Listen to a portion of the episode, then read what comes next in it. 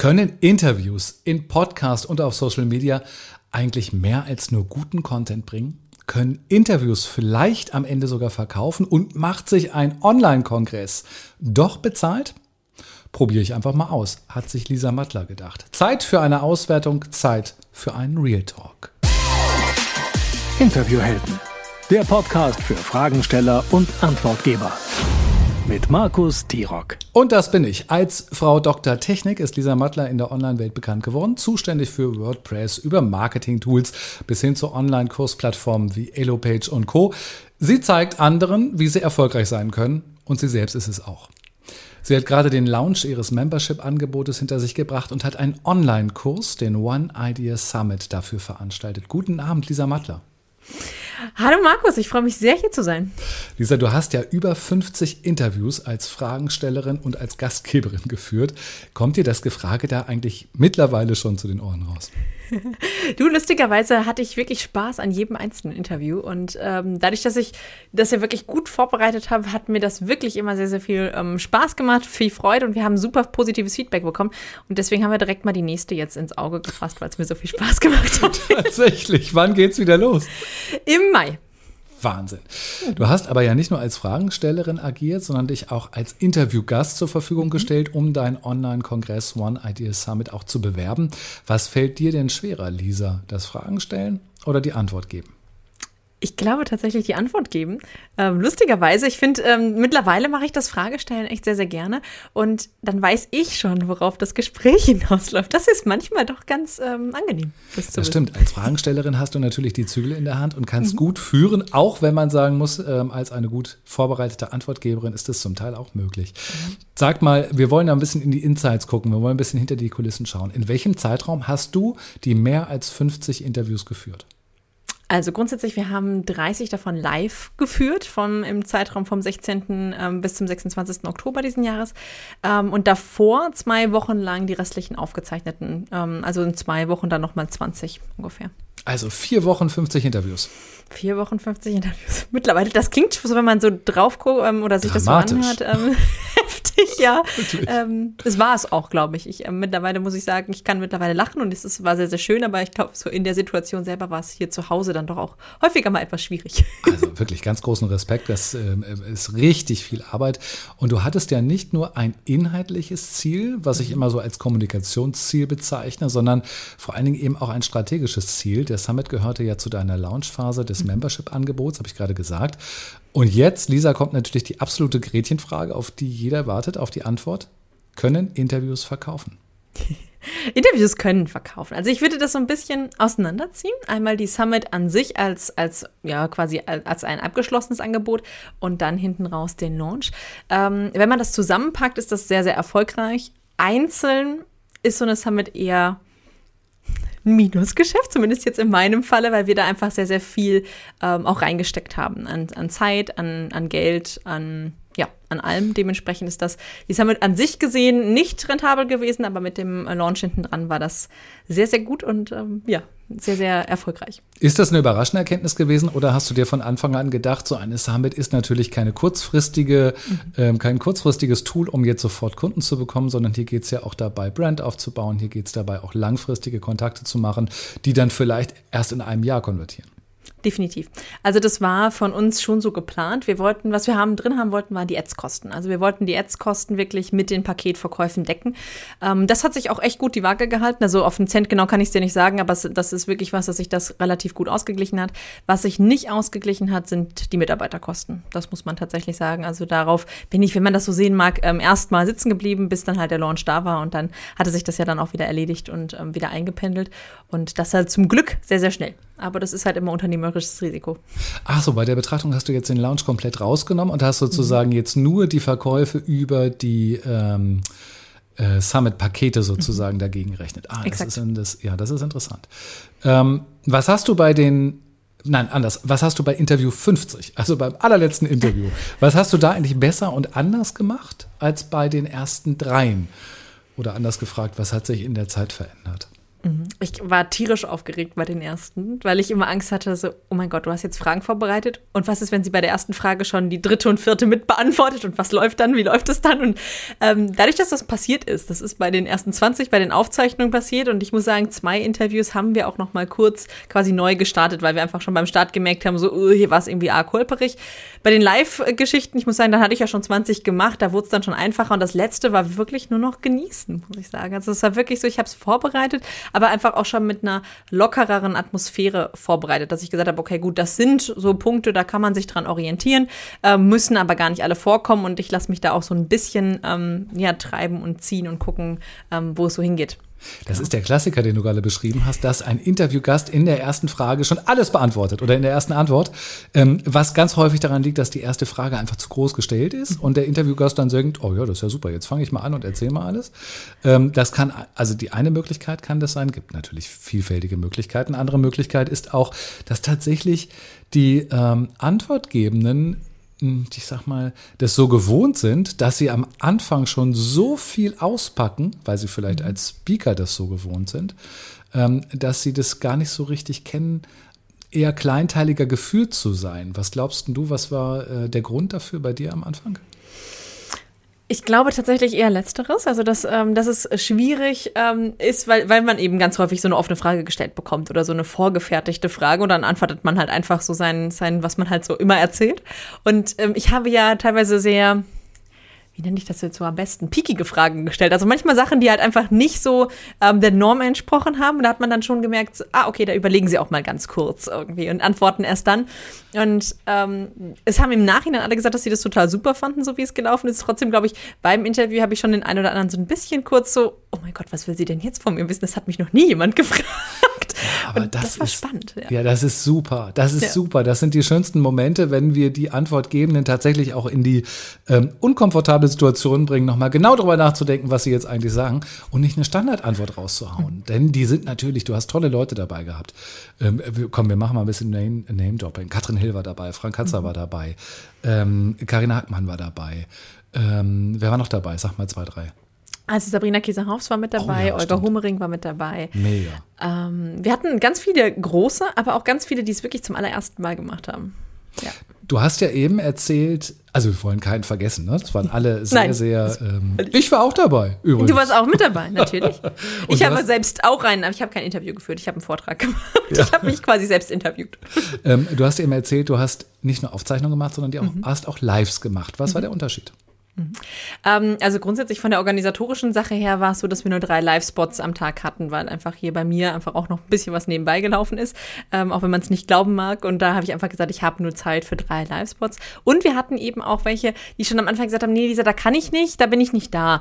Und dann haben wir gesagt, okay, gut, wir, ähm, wir zeichnen es halt vorher auf, wir machen es trotzdem, dann kannst du mit reinkommen, dann können wir es mit dazu packen. Für die Teilnehmenden war es gar nicht so ein großer Unterschied.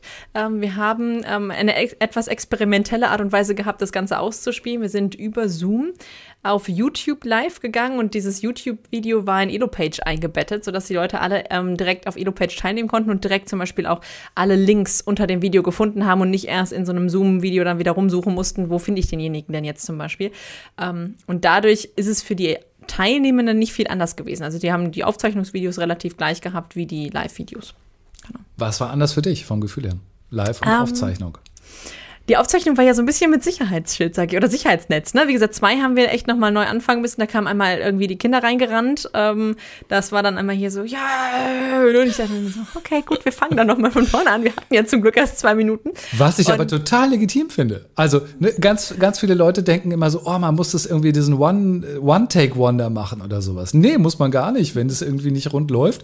Mein Gott, nochmal anfangen. Die Möglichkeit hat man, wenn man ähm, eben nicht live geht. Das habe ich dich Definitiv. unterbrochen. Genau. Nee, und ähm, der andere Part war dann wirklich, ähm, dass wir bei den, bei den Aufzeichnungen natürlich auch noch mal kurze Pausen machen konnten. Also es war wirklich dann schon so, dass ähm, manche ähm, Speaker einfach auch eine kurze Pause gebraucht haben. Da haben wir ein bisschen was aufgezeichnet und dann meinten sie, nee, Lisa, nee, irgendwie passt das jetzt gerade hier nicht so, lass uns mal ganz kurz unterbrechen. Und das äh, wäre natürlich in der Live-Situation nicht gegangen. In der Live-Situation hat natürlich den Charme, dass man das eben alles nicht machen kann und dass man dementsprechend vielleicht auch noch mal das ein oder andere unperfektere oder nicht so überlegte ähm, die nicht so überlegte Antwort bekommt, das auch total spannend für alle Zuhörenden ist. Und ich finde, ich bin, ich liebe live. Ich mhm. liebe live und zwar ähm, auf allen Kanälen. Ich war wirklich ein, ich habe ja viele Jahre Fernsehmoderation gemacht und bei der Fernsehmoderation gibt es live fast gar nicht mehr. Es gibt mhm. es noch im nachrichtlichen Bereich, auch nicht bei allen. Ähm, aber in dem Bereich, wo ich unterwegs war, gab es das noch. Wir haben immer live gemacht und ich liebe es, weil alle einfach sehr konzentriert sind und weil bei live immer noch so ein ganz besonderer Zauberschmelz, äh, Anspannung, äh, Feuerwerk, irgendwas kommt noch dazu, dass es noch präsenter und noch stärker auf dem Punkt ist. Und ich bin ein bequemer Mensch, das heißt, wenn man live macht, dann macht man es einmal und dann ist es halt auch fertig. Das finde ich ganz angenehm bei der ganzen Geschichte. Was liegt dir mehr, live oder Aufzeichnung? Live bestimmt, ne? Live tatsächlich, ja. ja. Also ich liebe es tatsächlich auch live zu gehen. Äh, was ich noch cooler finde, muss ich ehrlich sagen, ist live mit Interaktion. Das war einfach dem Format geschuldet, dass wir es nicht gemacht haben, ähm, dass wir nicht mit dem Zuschauer direkt in Interaktion gegangen sind. Ähm, das finde ich noch ein kleines bisschen schöner, war aber jetzt, wie gesagt, dem Format geschuldet, dass wir gesagt haben, darauf verzichten wir jetzt. Setzt aber voraus, dass die, die man erreichen möchte, also all die Teilnehmenden, die angemeldet sind, eben zu dem Zeitpunkt auch Zeit haben, sich genau. da einschalten können. Und das äh, kann man natürlich nicht immer garantieren. Ähm, Wann, ab wann fiel es dir leichter zuzuhören? Ich kann mir vorstellen, dass so bei den ersten zehn Interviews ähm, du, die, du die Fragen wahrscheinlich gut platziert hast, aber die Antworten sind so an dir vorbeigerauscht. Kann das sein? Ja.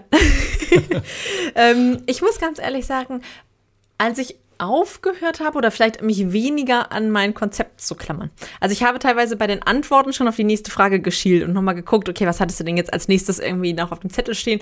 Ähm, und bin da am Anfang so, äh, meine erste war Melanie Hawks, äh, die musste da noch durch, da bin ich tatsächlich so durchgegangen. Ähm, irgendwann habe ich mich so ein bisschen ja, treiben lassen im Sinne von, okay, gut, ich habe zwar alles vorbereitet und ja, ich kann jederzeit auf was zurückgreifen, aber ich gucke auch mal, was so an Antwort kommt und wo ich vielleicht direkt anknüpfen kann. Ich würde sagen, 15, 16. Also noch auf jeden Fall bei den Aufzeichnungen und bei den Live war es dann echt schon so, dass ich da so ein bisschen wie alter Hase war und gesagt habe, oh nee, das passt schon so. Und vielleicht auch nur drei oder vier Sachen vorbereitet habe. Ich finde, das ist ein ganz wichtiges Learning für alle, die noch nicht so viele Interviewerfahrungen haben. Am Anfang kann man nicht zuhören. Das ist so. Ich kenne Menschen, die dann sagen, Markus, ich kann keine Interviews führen. Ich, ich kriege die Antwort nicht mit. Ja, mhm. ist normal. Kriegen wir nicht mit. Dauert ein bisschen, bis wir sozusagen ähm, die uns freigeschwommen haben und uns darauf einlassen können, dann mhm. zuzuhören und so eine gewisse Sicherheit haben. Wir kommen da immer durch. Ähm, hast du dir eigentlich eigene Regeln auferlegt, einen Rahmen gesetzt? um diese Interviews zu führen. Also ob mhm. das nun inhaltlich ist oder ob das vielleicht auch Format ist, also was die Länge angeht oder so. Äh, genau, es gab eine Formatlänge, gab es auf jeden Fall. Wir haben zwischen 15 und 20 Minuten ähm, die Interviews geführt. Und dementsprechend gab es da einen sehr festen ähm, Rahmen, was die Zeit anging. Warum Der so kurz, Rest, Lisa? Warum so kurz? Ich weil ich, ich mag kurz und knackig. Ja. Also zum Beispiel auch meine eigenen Podcasts sind ja selten länger als 10 Minuten. Mhm. Ähm, das heißt, also da bin ich wirklich ähm, immer schon der Fan von gewesen, weil man auch ganz knackig kurz auf den Punkt kommen kann normalerweise. In vielen Bereichen würde ich jetzt mal behaupten. Und ähm, ich das einfach mal austesten wollte. Also wirklich mal Leute, die sonst sonst auch gerne 90 Minuten sprechen, wirklich mal dazu kriegen kann, okay, gut, du kannst dein Thema auch in 15 Minuten auf den Punkt bringen. Und dann war so die, ganz häufig eben auch dieses, dieser, ich hätte nicht gedacht, dass wir so viel ähm, Inhalt geben können in 15 Minuten. Wo ich gesagt habe, doch, wenn man sich gut vorbereitet, geht das. Ja, weil es einfach fokussiert ist, weil man mhm. genau weiß, über die Punkte möchte ich reden und alles andere lasse ich halt weg. Wir Exakt. müssen nicht in jedem Interview die Welt erklären, sondern wir müssen uns auf das konzentrieren, was wir äh, vorbereitet haben oder was wichtig ist. Wie hast du selber diese zeitliche Begrenzung dann A geschafft und empfunden? War das angenehm für dich oder hat es dich auch gestresst?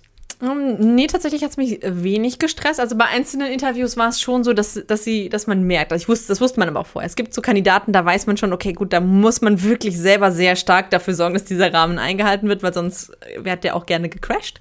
Und ähm, das waren so zwei, drei, ähm, wo ich wirklich ein bisschen aufpassen musste. Da war ich auch leicht angespannt.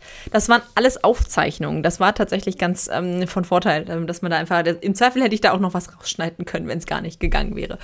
Ähm, und sonst muss ich ehrlich sagen, fand ich es eigentlich sehr, sehr angenehm, immer zu wissen, okay, gut, ja, wir haben jetzt noch so drei, vier Minuten, ich kann noch eine Frage stellen und dann kommen wir auch relativ ähm, schnell zum Abschluss. Das waren dann meistens, ich hatte immer ähm, eine Anfangsfrage, die ich immer zum Einstieg und eigentlich eine, eine, eine Ausstiegsfrage sozusagen vorbereitet und dazwischen habe ich halt variiert, je nachdem, ähm, ob es passend, also ob es jetzt noch eine reinpasst oder ob keine Frage mehr reinpasst. Das ist eine sehr schöne Idee. Das sind so ein bisschen die Rubrizierungen, die man machen kann. Das äh, erleichtert allen eigentlich das Einsteigen mhm. und auch das Aussteigen. Ähm, Tipp von mir an dieser Stelle noch am Ende keine große neue Frage stellen, kein großes neues Thema aufmachen, denn dann ist man eigentlich in der, sofort in einer neuen Geschichte drin und möchte darüber weiterreden und das wäre dann schade, wenn man das nicht macht. Mhm. Ähm, Gibt es nämlich gerne die zum Schluss, wo man denkt, so, ah, da möchte ich unbedingt darüber sprechen und dann haut es einem die Zeit um, den, äh, um die Ohren. Gibt es im Interview, äh, Lisa, bei dir einen Moment, wo du sagst, das ist für mich ein besonderer Moment? Also tatsächlich meistens der Einstieg. Ähm, Warum? Warum? Weil ich, also wenn ich die erste Frage ähm, stelle und äh, dann merkt man normalerweise ja auch schon, okay, passt das für denjenigen oder passt das für denjenigen so gar nicht? Und ist der gerade da, wo ich bin? Ein Interview hatte ich tatsächlich, ähm, da habe ich die erste Frage gestellt und kriegte keine Antwort. Also dann guckte, er guckte mich wirklich so an äh, nee, da müssen wir jetzt nochmal neu anfangen. Wo ich so gemerkt habe, so, Oh, okay. Oh. Entweder hast du jetzt voll daneben gehauen von der Woran Frage. Lag's? Woran ähm, es, es, war dann tatsächlich so, dass er gesagt hat, nee, dieser, darauf war ich jetzt gar nicht vorbereitet. Ich hatte jetzt ja mein, ich hatte das jetzt ganz anders vorbereitet. Ich hatte jetzt gedacht, also ich kann jetzt hier so loslegen. So. Und dann haben wir gemerkt, okay, nee, gut, okay, ja, ich, ich versuche mich mal darauf einzulassen spannend. und dann ging es auch. Also dann, dann ging es tatsächlich auch. Aber es, das war echt spannend. Das war so der Punkt, wo ich auch gedacht habe, so, hm, okay. Und ähm, bei allen weiteren Interviews war es dann immer so, wenn die erste Frage rum war, das war so, okay, gut, jetzt sind wir im Flow. Jetzt sind wir im Flow und jetzt können wir da die Welle reiten. Wie hast du dich auf die Gäste vorbereitet? Ganz individuell. Es gibt keine Standardfragen. Also ich habe keine einzelne ähm, Standardfrage. Ich habe wirklich ähm, deren Blogs gelesen. Ich habe Social Media ähm, gelesen. Also ich habe wirklich ganz, ganz viel reingeguckt. Gerade es gab drei ähm, Interviewgäste, die ich nicht kannte vorher. Die restlichen sind alle aus meinem Netzwerk, aus meinem erweiterten Netzwerk. Und ähm, teilweise kenne ich sie ja schon sehr, sehr lange. Da war das relativ einfach, sich vorzubereiten. Ähm, sonst habe ich, wie gesagt, ganz, ganz viele Blogs, Podcasts gehört. also die Vorbereitungszeit war deutlich länger als das Interview. ja, das ist tatsächlich meistens so. Ähm, ich finde es übrigens gar nicht leichter, mit Leuten, die man kennt, Interviews zu führen, weil es mir immer schwerer fällt, mich dann zu fokussieren. Ähm, sondern ich, bei mir ist es leichter, wenn ich, wenn ich Leute neu entdecken kann, ähm, dann, dann ist der Rahmen sozusagen ein bisschen kleiner. Deine Gäste mussten sich ja, und vielen Dank dafür, die mussten sich ja nicht selber vorstellen. Das hast du übernommen, sehr ordentlich. Ähm, Gab es Reaktionen darauf? Tatsächlich fanden das alle sehr, sehr positiv. Ähm, und ich glaube auch, dass dieses typische, ähm, stell dich doch mal selbst vor oder magst du noch du, vielleicht mal was, ne, was, was, was, sag doch mal was zu dir.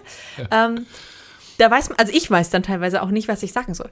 Weil ich dann immer so denke, okay, gut, ja, ich kann jetzt meinen Elevator-Pitch hier runternehmen, aber das ist ja auch nicht Sinn der Sache jetzt hier gerade irgendwie. Und ähm, deswegen fand ich das sehr, sehr angenehm. Ich habe wirklich einen Satz gemacht, wirklich einmal kurz das Wichtigste erwähnt und dann sind wir ins Thema eingestiegen, weil normalerweise man ja dadurch auch die Expertise mitkriegt von demjenigen. Also ja, ne, über ja, das Thema ja. hat man ja die Expertise dann auch mitbekommen. Und ähm, da habe ich so gesagt, nee, eine größere Voreinstellung oder Einleitung muss es da auch gar nicht geben. Auch im Anbetracht der Zeit ähm, waren wir wirklich nach einer Minute immer mit Einstieg und ähm, Vorstellung durch. Es bringt so viele Vorteile mit sich. Das ist auch für dich viel leichter, wenn du relativ schnell zur ersten Frage kommst. Dann musst du nicht die ganze Zeit irgendwie die Anmoderation vorlesen und Gefahr laufen, am Anfang vielleicht äh, dich zu verhaspeln. Das ist irgendwie ein super Grund. Es ist viel spannender für mich als Zuhörender, weil ich natürlich schneller irgendwie die, die, ähm, die Stimme des Gastes auch mitbekomme und erfahre, was da los ist. Ähm, der Gast kommt nicht in die komische Rolle, dass er sich irgendwie selber vorstellen muss, wie du es gerade gesagt hast, und eigentlich gar nicht weiß, was er sagen soll. Oder du es irgendwie auch schon gemacht hast und so weiter. Es gibt so viele Gründe. Ich sage ja immer, es ist die Ammoderation des Grauens, wenn dann eben auch so episch lange Ammoderationen gehalten werden. Alles richtig gemacht. So. Ich erwarte ja nicht nur ähm, von, von meinen Interviewheldinnen, dass sie sich gut vorbereiten und dass sie die erste Frage toll stellen, sondern ich erwarte ja auch von den Gästen eine gewisse Vorbereitung. Ähm, was für Erfahrungen hast du da gemacht? Haben die sich vorbereitet oder sind die ganz fröhlich, äh, naiv ins Interview getappt? Teils, teils. Also tatsächlich gab es ganz viele, ähm, die sich wirklich vorbereitet haben, die mir vorher auch schon geschrieben haben. Lisa, was kann ich denn vorbereiten? Und äh, gibt es irgendwie was, was du, was du ähm, besonders stellen möchtest, irgendwie besondere Fragen oder ähnliches? Wo ich dann schon immer gesagt habe, so ähm, an vielen Stellen, nee, brauchst du nicht. Also ich, äh, ich glaube, das kannst du so beantworten. An einzelnen Stellen wusste ich aber, dass es die Menschen auch beruhigt auf der anderen Seite. Da habe ich dann auch einzelne Fragen rausgegeben.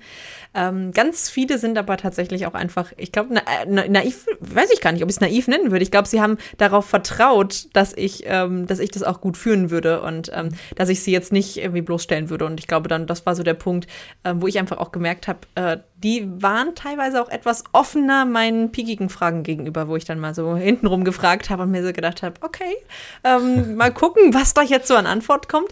Ähm, und meistens ja auch so ein kurzer Moment der Verwirrung dann irgendwie ähm, kommt und dann eine Antwort kommt, die man so vielleicht auch einfach von den Menschen nicht erwartet. Herrlich, Verwirrung ist ganz großartig. Ähm, ich, ich mag. Ähm, mh, ich mag das immer so provozierend sagen mit dem Naiven, weil ich finde, wenn ich als Gast da reinkomme, dann habe ich so viele Chancen selber, die ich wahrnehmen kann, um auch eigene Themen zu platzieren, um mich gut zu präsentieren und zu verkaufen. Das ist ähm, tatsächlich, wie ich finde, fahrlässig ist, wenn man sich eben nicht darauf vorbereitet. Mhm. Man muss sich vielleicht nicht auf jedes Interview vorbereiten, wenn man schon eine gewisse Grunderfahrung mitbringt, aber es ist ratsam, schon so ein paar Dinge zu beherrschen und auch zu wissen, ähm, wie man sich da irgendwie gut platziert, weil letztendlich geht es ja auch darum, das ist ja auch ein Ziel, dass ich eben nicht nur meine Inhalte platzieren möchte, sondern ich möchte ja auch zeigen, dass ich irgendwie, weiß ich nicht, eine kompetente Ansprechpartnerin bin mhm. oder dass ich in dem, in dem Bereich wirklich eine, eine großartige ähm, Expertin bin. Was für Feedback hast du zu den Interviews von deinen ähm, Kongressteilnehmenden bekommen, also die mhm. Zuschauerinnen und Zuschauern? Also das Große, was wir wirklich bekommen haben, war wirklich, dass sie diese Kürze sehr, sehr geliebt haben. Ähm, das war wirklich so dieser Punkt, wo sie gesagt haben, das ist echt mal anders, weil ja doch ganz viele Kongresse meistens so eine Stunde machen. Ne? Also Wasser so auf meine Mühlen. Ich danke dir, Lisa. Ich überweise dir fünf Euro, auch wenn wir das vorher nicht abgesprochen haben. Du sprichst mir so aus dem Herzen es ist wirklich so, also diese, diese 60 Minuten ähm, Interviews sind doch für alle schwierig. Ich kenne das ja selber. Ne? Also ich habe immer gesagt, ich möchte eigentlich, dass jedes Interview, was ich führe, jeder Vortrag, der in der Summit ähm, vorkommt, soll auf einer Hunderunde gehört werden können. Und auf einer kurzen Hunderunde. Und nicht um, um, die, die dann fünfmal durch den Wald führt und wo man dann irgendwie eine Stunde oder anderthalb unterwegs ist, sondern wirklich, wenn man mal kurz um die Ecke geht irgendwie und sagt, okay, so eine, so eine kleine Mittagsrunde, keine Ahnung, 20 Minuten, da soll man es irgendwie ähm, komplett durchhören können. Weil für mich ist immer das das Schwierigste, wenn ich eine Podcast-Folge anhöre, äh, anfange und dann ist die spannend. Und dann habe ich aber zum Beispiel, dass ich die Kinder abholen muss. Das sind ungefähr so 20 Minuten Weg. Ja. Und dann muss ich die unterbrechen. Und auf dem Rückweg mit Kindern im Auto kann ich die ja nicht hören. Mhm. Und das heißt, dann muss ich wieder auf den nächsten Tag warten und dann muss ich wieder zurückspulen, weil ich ja den Anschluss dann irgendwie wieder brauche. Das ist echt finde ich immer ganz, ganz schrecklich. Und das wollten wir einfach anders machen. Und das Feedback haben wir eben auch bekommen, dass sie gesagt haben, Lisa, das war grandios, dass es so kurz war, dass ganz knackige Impulse, sofort umsetzbare Tipps einfach auch mit dabei waren, die man direkt am nächsten Tag auch mal ausprobieren konnte. Und da haben wir ganz, ganz viel Feedback bekommen, sowohl schriftlich als auch in Videoform oder wir wurden verlinkt irgendwo, dass die Leute gesagt haben, guck mal, das habe ich mal eben so jetzt gemacht aufgrund von dem Impuls, den ich bekommen habe. Das ist so herrlich, das finde ich so großartig, weil ich glaube, wir überlasten damit auch die Ohren unserer Zuhörenden manchmal, nicht immer. Es gibt bestimmt auch tolle Formate, die es eben auch wert sind, lange angehört zu werden. Man muss eben als Zuhörender nur diesen Raum auch schaffen ne? und dann eben die große Hunderunde am Wochenende machen. Aber dann kann ich vielleicht nur einen Podcast hören ähm, und kann nicht so viele hören. Also von daher finde ich das völlig richtig.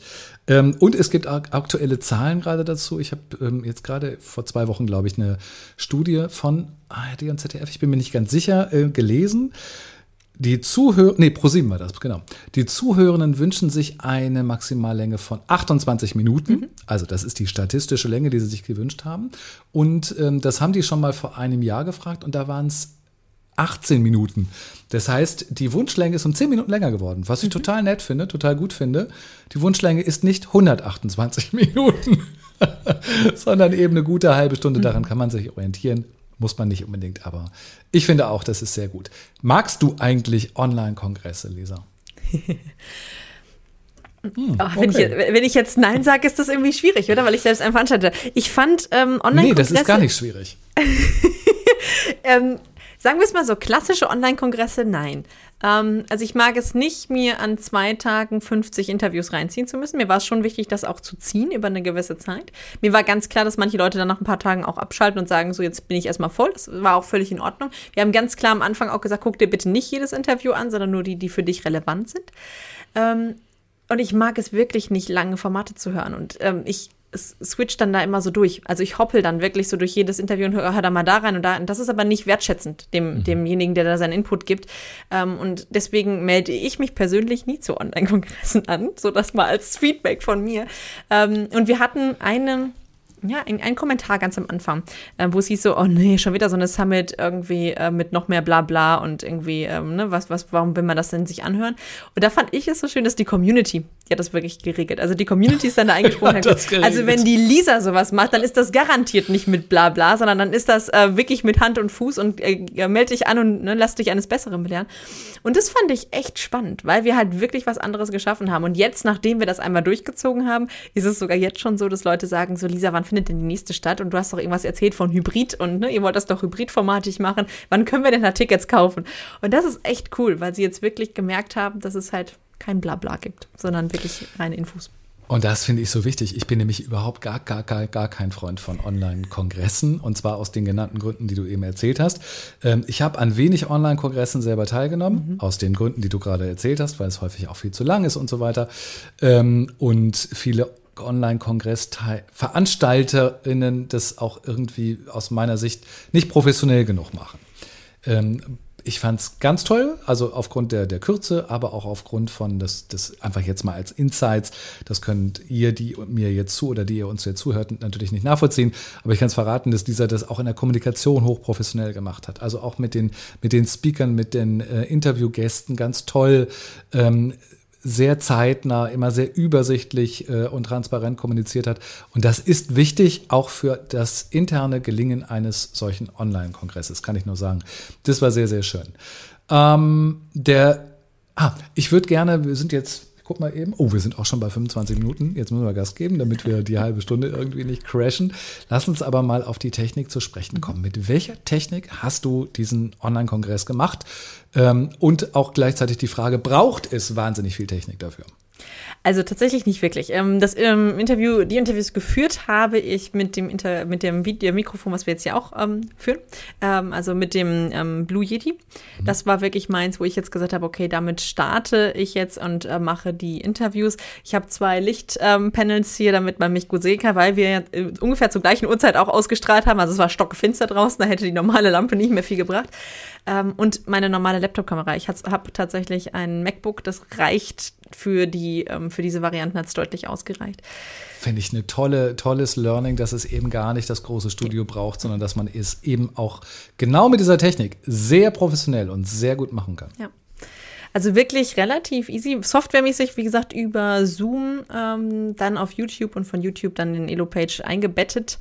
Ähm, also quasi so einen kleinen Umweg, den wir aber extra genommen haben, um eben diese Live-Charakter dann auch mit den ähm, Links direkt unten drunter zu haben, mit allen Verlinkungen, mit den Produkten der Speaker und ähnlichem.